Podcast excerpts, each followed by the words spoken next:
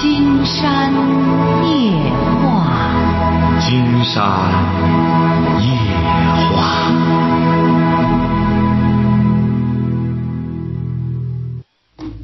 晚上好，听众朋友，我是您的朋友金山，很高兴和朋友们相会在午夜。马上接我们朋友电话哈。喂，你好，这位朋友。哎，你好，金山老师。哎，我们聊点什么？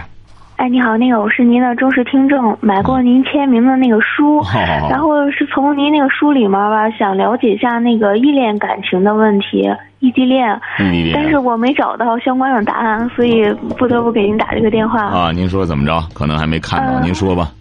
嗯，对，嗯那个我是二十五岁，然后刚毕业学生，但是已经工作了。就是认识了一个男孩，他比我大四岁，他是研究生毕业，我们都属于机关性质的单位。嗯呃，但是我在济南，他离我这儿挺远的。我们是挺有眼缘，然后互生好感那种。但是我家教比较严格，就是我对男孩子那种交往考虑的挺谨慎。他在哪里啊？他大约在哪个位置？他在石家庄。啊、他在石家庄。啊就我们这段时间是打电话了解，我觉得他人品不错，然后性格挺适合我。一开始他还比较主动，但是可能我一直态度比较中立吧。现在他基本也不给我打电话了，但是我觉得我好像精神上比较依赖他，我就不知道怎么跟他相处。嗯，实际上金山在书中有这方面的问题，可能是只是这个，金山觉得这个距离啊，会使感情疏远。这实际上在，特别是在现在的现实生活中，尽管我们古人讲的是这个，呃呃，这个千里共婵娟哈，但是那时候有特定的环境，而现在不一样。现在你要说一个在济南，一个在石家庄的话，两个人真正干什么的话，而且你们都在机关，也就都意味着不可能放弃自己的工作，嗯，是这样？吗？不过我后来想了想，就是如果可能的话，我觉得我这边工作辞了，去他那边找工作也可以。那就可以啊。那你就看看对方能不能承受这种压力。他多大了？他比我大四岁。哦，他二十九岁。现在是这样，现在年轻的吧也都很务实。你比如说，你要一旦辞了工作，本身就就说白了就有一定的积怨，去贴乎那边，那边说白了就得加倍的爱情来补偿，不然的话这边就不平衡。你这些现实问题不能不考虑。但如果要是真是两个人练的，真是、呃这个相互依偎啊，确实是有着共同的语言，确实有这份缘呐、你光有眼缘不行，现在光一说就是眼缘，眼缘能几分能靠得住啊？说白了，很多都是看走眼的，晓得吧？嗯，哎，你这个都不好使。两个人说白了就是眼缘，包括体缘，就是甚至有了这种两性关系，两个人真正能够干什么，真正能合拍，得看看对方的这种人。你所谓的这个人品，是从哪个角度来定位？你比如说，你这个定位，金山觉得本身就怎么叫人品好啊？你俩接触多久了？三个月吧，三个月，通过什么接触的？就是就是网上打电话，啊？打电话没见过面吗？见过，见了几次啊？呃，两次。哎呀，你这个必然你会感觉很好，你眼缘很好，指定这男的形象不错，嗯、还可以吧。那还可以，就是就是说白了，你这还是在看重对方的姿色呀。一个男的如果要是基本上姿色能过眼儿的话，不光你你在食色，很多人都在失色，很多女的都在失色。那么你这就和别人呛行了，本身就就冲突了。金人觉得你这太不靠谱了，网上认识这才见了几面不是网上认识，是我们一起出差的。啊，就是出差这些东西很容易产生感情，为什么呢？你别在火车啊什么的，因为这个时候大家认识之后啊，世俗的东西很多东西还没进来，感觉特别好，一种纯感情的东西。但随着深入的了解，两方面，首先，你比如对对方的亲人能不能接受，能不能包容，他家里的这种关系复杂化的程度，你能不能接受？这事儿多了去了。你这现在还早呢，还现在还一个电话打不打的问题，就是打了电话，然后再深入的了解，他到你这儿来了解，你到他那儿去了解，最终看看能不能接受，这还早着呢，你俩。这么说吧，八字还没一撇呢。那我现在应该怎么办呢？你现在压根儿不用办，什么办都不用办，该怎么找怎么找。啊。哎，你不用把他拿着说事儿。你把人家在那边，人家小伙子和你在路上遇到这么一次，你拿这个说事儿了。我那边有，这纯属于自己给自己找台阶儿。这个现在很多年轻朋友都巴不得自己当公主，那小伙巴不得当王子，女的上赶着追，这边男的上赶着追，不要这样，感情的惰性。你呢，就是该怎么找还怎么找，有合适的就找。对方要真打电话关心你这些事儿了，你再说也没什么不好啊。你对方真关心了，说：“哎呀，你怎么又在那边找了？”你说：“我觉得咱俩这么远，咱俩靠谱吗？”你对方说怎么不靠谱啊？你石家庄多好啊！石家庄你看离着北京这边也近，你河北省的省会也挺好。那么你到这边来吧，到这边来，咱俩慢慢创业不一样吗？那你这不就什么了吗？你通过这个试探试探还挺好呢，没准你说一找，你说我在这边找了，人家男孩还说哎挺好挺好，你找吧，咱俩说白了保持个异地恋挺好，找个情人。石家庄别忘了有我你个情人。现在好多年轻的巴不得各个城市都有个情人，走哪里之后哈，这都有行宫。你别拿当真，晓得吧？这个你就拿当真还行吗？你得好好的再历练历练，再多介绍几个男朋友吧，多见见没什么不好，多见见。现在因为怎么着呢？假冒伪劣太多，呃，逼着很多人得多见见，阅人多阅几个人，就能够识，就学会识别人。晓得吧？你别为什么金山一看这俩人有戏没戏？一看打眼一看就能看出来，晓得吧？就是因为看的人多了，就比较容易识别了。像您现在呢，别拿这个当负担。你既然买了金山这本书，你得好好看看，看看的意思是什么呢？金山这本书更重要的，您知道是什么意思吗？这位小姐，呃，让你会的。你听着哈，你真正看完了，你就会知道。让您建立起强大的内心世界来，晓得吧？嗯。能面对热恋，也能够坦然的面对失恋。因为这个人当热恋的时候，你一定要记住了，很有可能就会失恋。当牵手的时候，一定要记住了，很有可能要分手的。当结婚的时候，一定要意识到，很有可能是要离婚的。你晓得吧？哎，金山写这本书的目的就是让我们的听友能够怎么着呢？荣辱不惊，宠辱不惊，晓得吧？明白这个意思吧？啊，明白。哎，老师。哎，这个坦然的观着眼前的花开花落，哎，所以说对很多事情啊，这个。只有自己内心的强大的内心世界建立起来，就不会受伤害。那么你在谈恋爱的时候也会很坦然。你要知道，有的时候坦然，一种放松就是一种美。理解这一点吗？你比如说，我们说人生是个大舞台，为什么说这个上了台的人？往往他就是个成功者，你说是不是啊？嗯。那个单位在台上讲话的，指定也是领导。那么市面上在那演戏的也是主角。那么这些上台的人很重要的一点，他们在台上是很放松的，很坦然的。那么大家看他的时候也很舒服，你说是不是啊？嗯，哎，包括一个演员也是这样。你说这个人上台上去之后，手没地儿放那，这那种局促不安，他不舒服，台下的人也觉着他该下台了，晓得吧？嗯所以说，金山就希望很多朋友看了金山的这本《听见》之后，就能够变得坦然起来。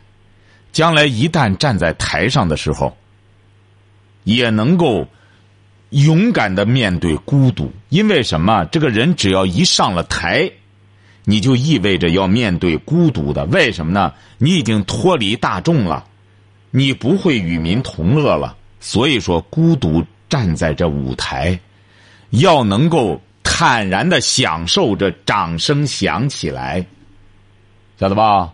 嗯那这就是个历练的。实际上，金山写这本书的目的，主要是让我们的听友，将来能够站在台上坦然的享受这种掌声、这种喝彩，而不是你比如说像您这位小姑娘，您现在，你说就在个刚在这这路上遇上这么个男孩子，当然你这个年龄，这也在所难免。那怎么办呢？就握着金山这本《听见》，好好的看。然后能够坦然的面对这种宠和辱，晓得吧？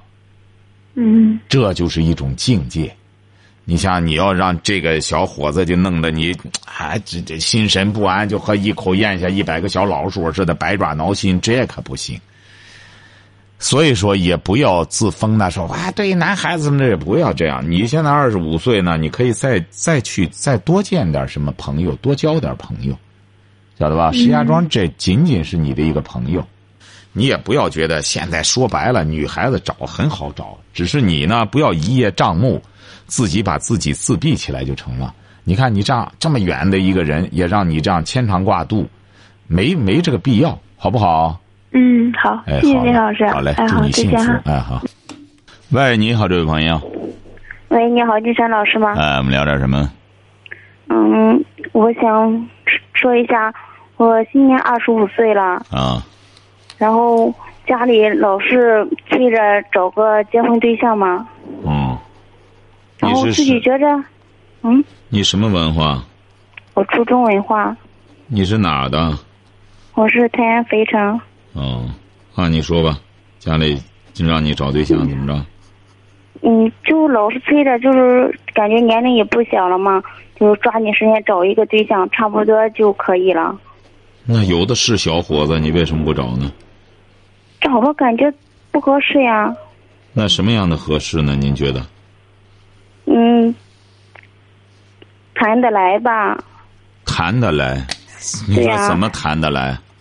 必须得有共同语言呀。什么共同？你说你困难吗？你找共同语言的，你你的共同语言是什么？首先，你先给你自己的共同语言定位。你是要找那那条件不错的，是不是啊？呃，起码是。那你要这你的共同语言是什么？首先，我们现在一定要给很多概念定义。那你说你的共同语言是什么？你要求的共同语言？就是感觉接触了一些对象吧，就是嗯，说话吧，有有的挺冲的。现在条件好的吧，说话反正都挺冲的，说话那你既然认为人家是条件好的，当然人家就冲啊，那财大气粗啊，这就是规则。财大气粗，他家庭也就是一般吧，不是说特别好。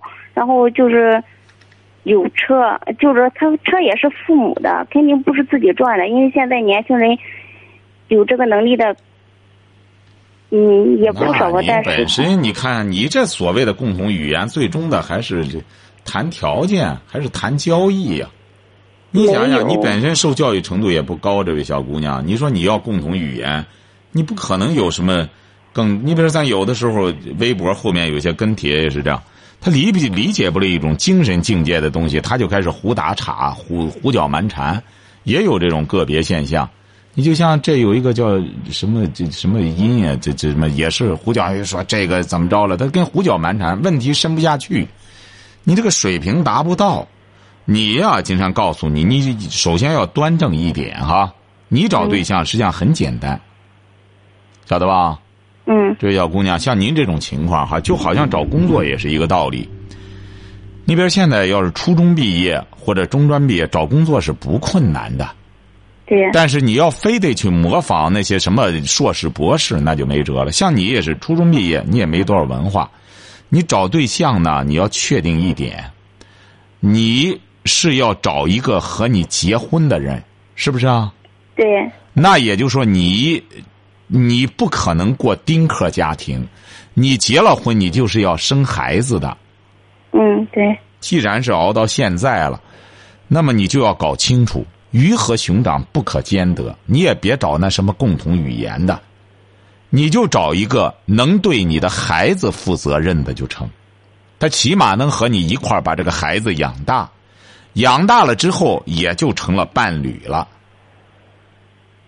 你就找一个人，你别管人家怎么着，人家有这个家庭条件，起码你生了孩子，他能够供养孩子。慢慢的，在你养孩子这十几年之内，孩子十八岁之前是未成年啊，起码是不愁吃的、不愁喝的，扯别的也没用。你像你现在又不是说，我我是哲学家，我主要谈哲学，我是牛顿，我科学家，我什么也不弄。哎，你那个你你最终你就是说白了，主要是过日子，吃喝拉撒这一套，你就冲着这个找就成。这个人一看是个配做父亲的。主不会这个重男轻女，看看他对生育的态度，或者说他生个女孩不行，咱得再生，生五个女孩了，再生生第六个，非得生男孩去，那你那岁数就是老大了，晓得吧？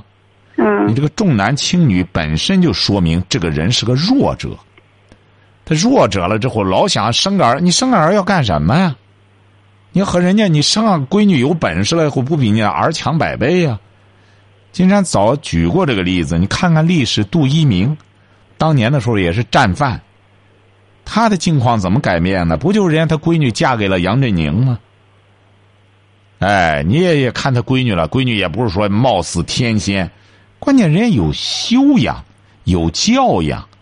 这个女性啊，不是说现在我们审美观也有问题，还整天要这要这像韩国人似的美容，这多可笑啊！描眉画眼的，你越干什么了之后，你本身就是也没什么东西，光弄这个脸蛋子那样，以后多可笑，多可悲呀！到那时候，你弄完了之后，让男人干嘛呀？你弄那个脸蛋子，就那色色相十足的，你要招惹男人的欲望干嘛呢？你只能让他亲近你呀，和你办事儿。那他干嘛呢？他看你，他看你能解饱啊，还是解渴呀？所以说，现在很多女性本身自己就搞不清楚咋回事儿，哎，整天弄得那么风骚。你要招惹男人的什么呢？你在家里可以，我招惹我老公的风骚，让他长期对我有兴趣。你在社会上，你招惹起这种异性男子的对你的这种这种渴望来，他干嘛呢？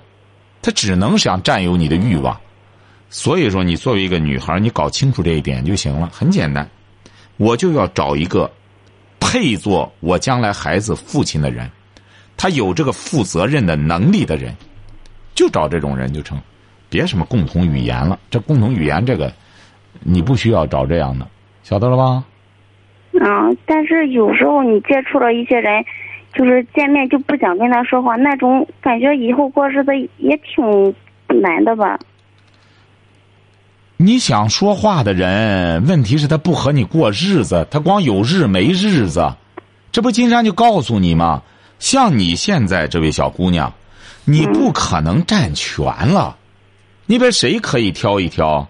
郭晶晶这样的，你知道郭晶晶吗？知道。哎，你看郭晶晶，她有才有貌。你再怎么说郭晶晶，呃，起码长得不难看吧？再加上又有才，世界跳水冠军，这个人消费东西，你想这位小姑娘，这个人的文化、钱财和她的相貌，都是她消费的一些资本，晓得吧？你说为什么花花公子他就可以阅人无数，他可以和很多女人拍拖？为什么呢？人家有这个能力，对这些女孩儿，人家郭霍启刚、郭晶晶的对象，在这之前的时候，那说白了，香港这些女演员是随便睡呀，那睡完了之后，人家能能买单呀？关键是，晓得吧？嗯。你弄个光脚的，你就不行了。人家演员也不伺候你呀。所以说，你像那个小爸爸文章演，那不是很可笑吗？你个混子，整天那姑娘陪他睡觉的，这只能说这女孩子档次太低，整个傻子一帮人。所以说，你得吃饭穿衣亮家当。你说你本身这么个条件，这位小姑娘，你还要找和你能聊得来的，能伺候好你的，和你聊好的，他也能伺候好别人。你晓得这一点，你就找一个实用的，你别管他说话不说话，很实用。哎，穿到脚上一点也不夹脚，一点也不硌脚。你需要找这样的人，你这才叫务实，晓得吧？嗯哎，就记住这一条就行了。要想找乐子，甭琢磨着再找对象乐子，自个儿自娱自乐就可以了哈。嗯，好嘞，谢谢再。见，嗯啊。金山讲的这个可是很受用的啊！我们现在很多在外边打工的一些女孩儿也是这样，可别觉着我这这找个个让我乐的，让你乐的可以，最终他让你乐不出来，让你乐极生悲，让你自个儿一个人抱枕头哭。喂，你好。嗯，喂，喂，金山老师吗？哎，你好，我们聊点什么？我我想聊一下关于感情是，我是一个离婚的，说，离婚的，嗯、这个孩子你多大了？三十二了，你是什么文化？我是初中啊，你三十二了，离异了。离异了，我初中念完了，在高中念了有一年吧。你带着孩子吗？我我是我带的孩子，是我一直带着孩子，带到五岁零四个月。嗯，那孩子呢？这个孩子在这，我每天我都叫我妈妈接送孩子去，送他去上学。你儿子、女儿？姑娘你姑娘五岁了哈五岁零四个月，啊！你现在打电话什么意思啊？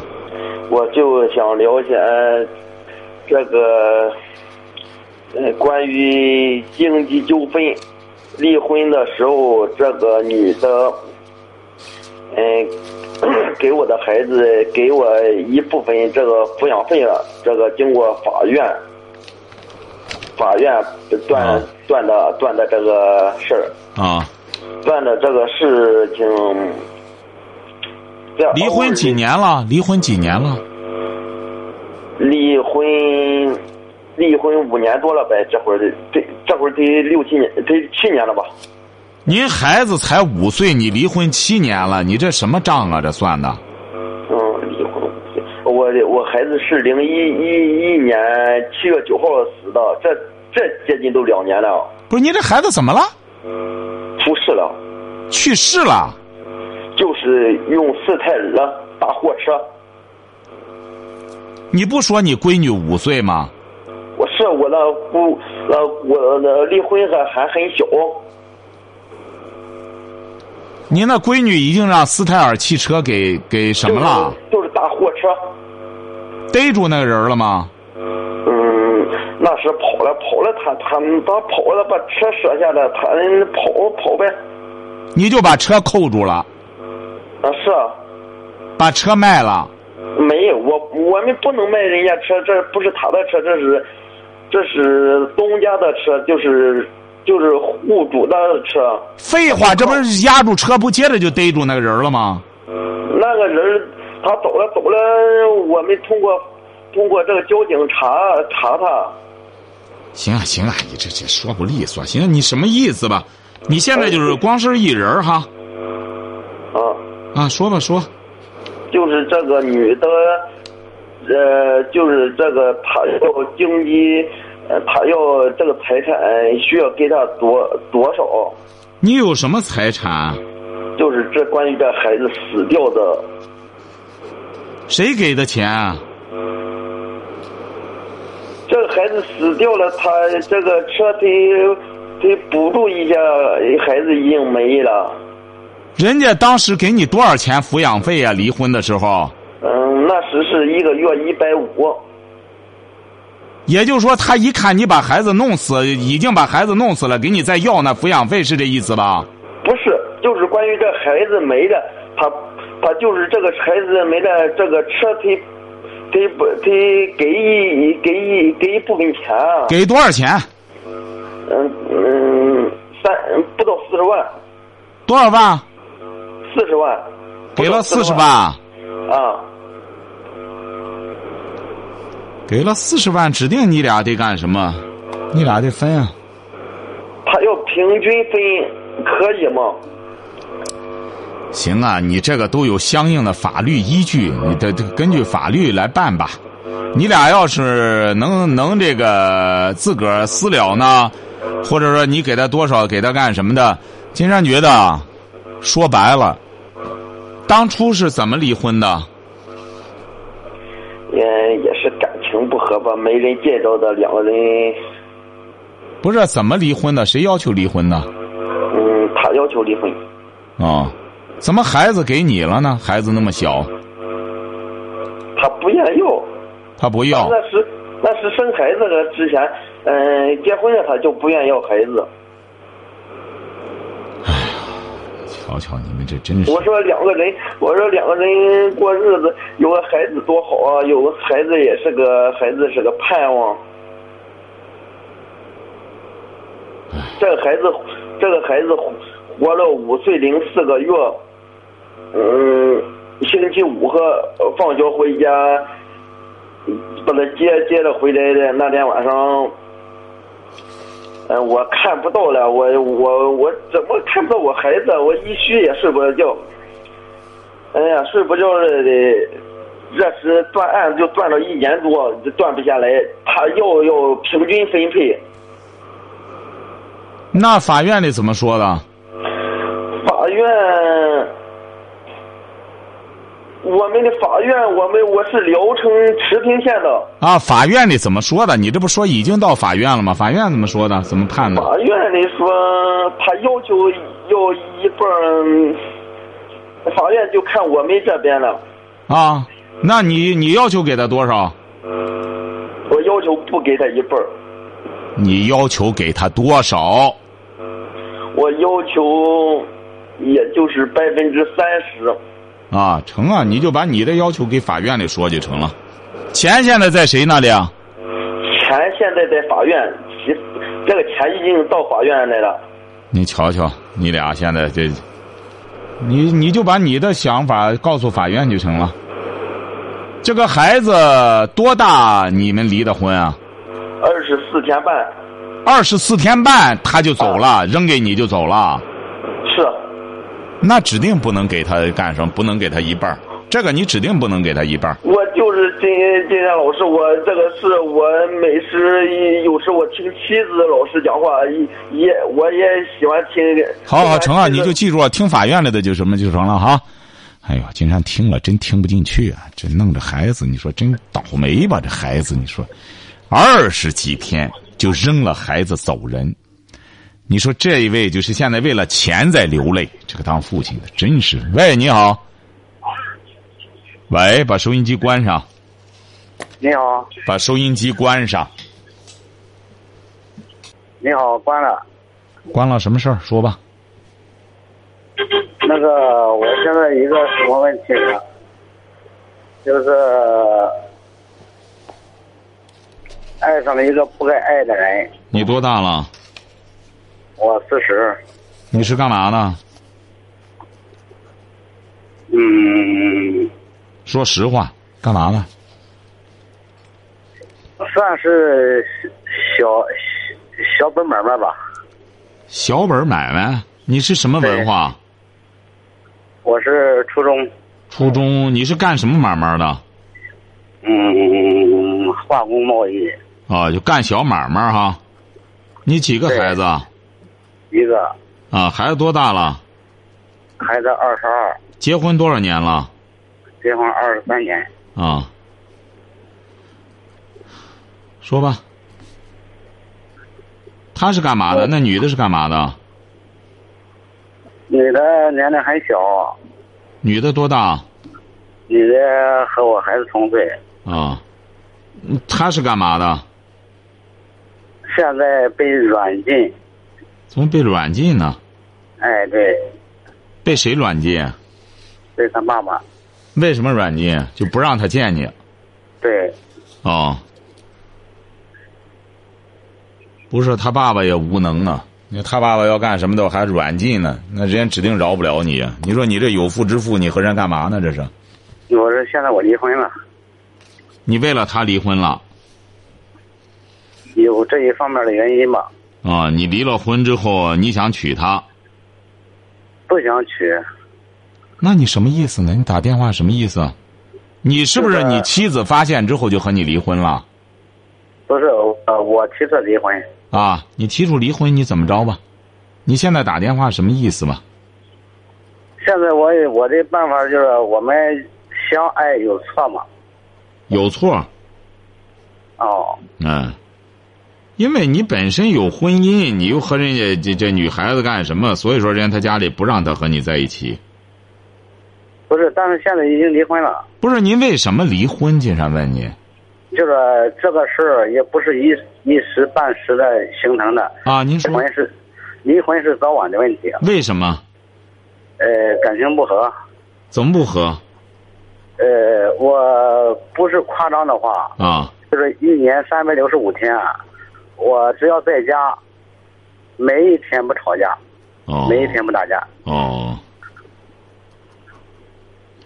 也就是说，你俩是怎么离婚的？协议啊？对，协议。哦，那既然这样的话，那你就得，他家为什么反对你和他什么在一起啊？呃，还有另一份关系，什么关系？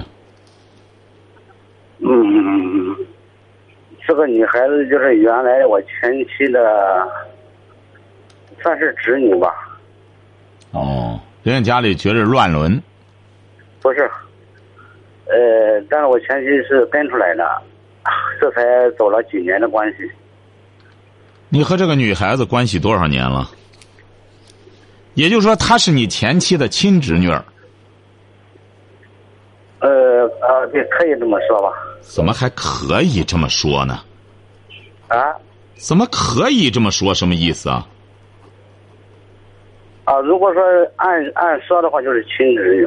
哦，嗯，因为我的前妻是，呃，跟出来以后，是我结婚以后，也就是说，这个女孩子一直给你打工，在你这个化工店。呃，不是，呃，比较就是这个女孩子比我比对我比较信仰。哎，这女孩，子，这女孩子是什么文化？她也是初中，还对你信仰呢？怎么还对你信仰呢？这什么意思啊？实话实说。啊，哎，对，他也就是少年无知吧？他就说，他也没接触别人，他接触你，他就是，不是是不是啊她，她被在社会上闯到了。呃，一开始出来打工的时候，是我给他找找的工作。不是在社会上待的长了，并不意味着有社会经验。这个人没文化了之后，在社会上待的越长，越是瞎混，晓得吧？他不去思想。金山不是讲过吗？这个这这个要建立精神乌托邦，没有思想的人，他很多事儿不过滤，就是基本上都是吃生的拉生的，这这没待的越长越没意义。这个真正有才学、有文化的人，运筹帷幄，甭出门不出门决胜千里之外。他这个不是在社会上混的时间长了，混是混的时间越长越没感觉了。所以说你现在怎么着吧？金山觉得你干这个事儿也的确是不地道。为什么呢？他是你你前妻的亲侄女的话，相当于就是他也得叫你叔叔，是不是啊？嗯，对对。哎，叫你叔叔，你这样就乱伦了，你这样干是不对的。嗯，人家他家里觉得，人家他家里觉得，呃，这样臊得慌，因为你不是说特别特殊，你比如你要的确是出类拔萃，家里也就这一层也无所意无所谓了。你说你就干个小买卖，本来你前妻都都和你过不上来，指定是也是日子日子过得不是，得不顺您先把这个话题，我先给你纠正一下？啊。您说，您说，您说，呃呃，出类拔萃不谈呃谈不上，啊，哎、只能说还算可以，过得可以吧。但是人家家里看不上你，你怎么还不明白呢？经常给您说这个没有贬您的意思。不，你这不是不是，你你听我跟你讲啊，啊。呃，就说因为外界的原因不同意。对呀、外界就不得了，外界这种压力就很大呀。他现在是，对，现在现在就是关键外界的压力。那当然，你是小富即安。再者说，这个女孩子，她也是见世面少，她眼前这样之后，她就为了你这点什么之后，他干什么？他时间长了之后，他也会变的。你想想，这位先生，你和你妻子都过这么多年了，最终他是要变的。像这个女孩子也会要变的。他家里既然现在这么反对呢，金山建议你啊，也不要太勉强眼巴前儿。我现在？就是，我现在，我现在就是我的想法就是看他的，看他的动作。啊，对，我就教给你个办法吧，你慢慢的先静观其变吧，静观其变，慢慢看着这个情况的发展，给人家女孩子更多的空间和时间，对，让她去选择我也是这个想法。啊，对，那就成了，我们就想到一块儿了。好，今天晚上金山就和朋友们聊到这儿，感谢听众朋友的陪伴，祝您阖家欢乐，万事如意。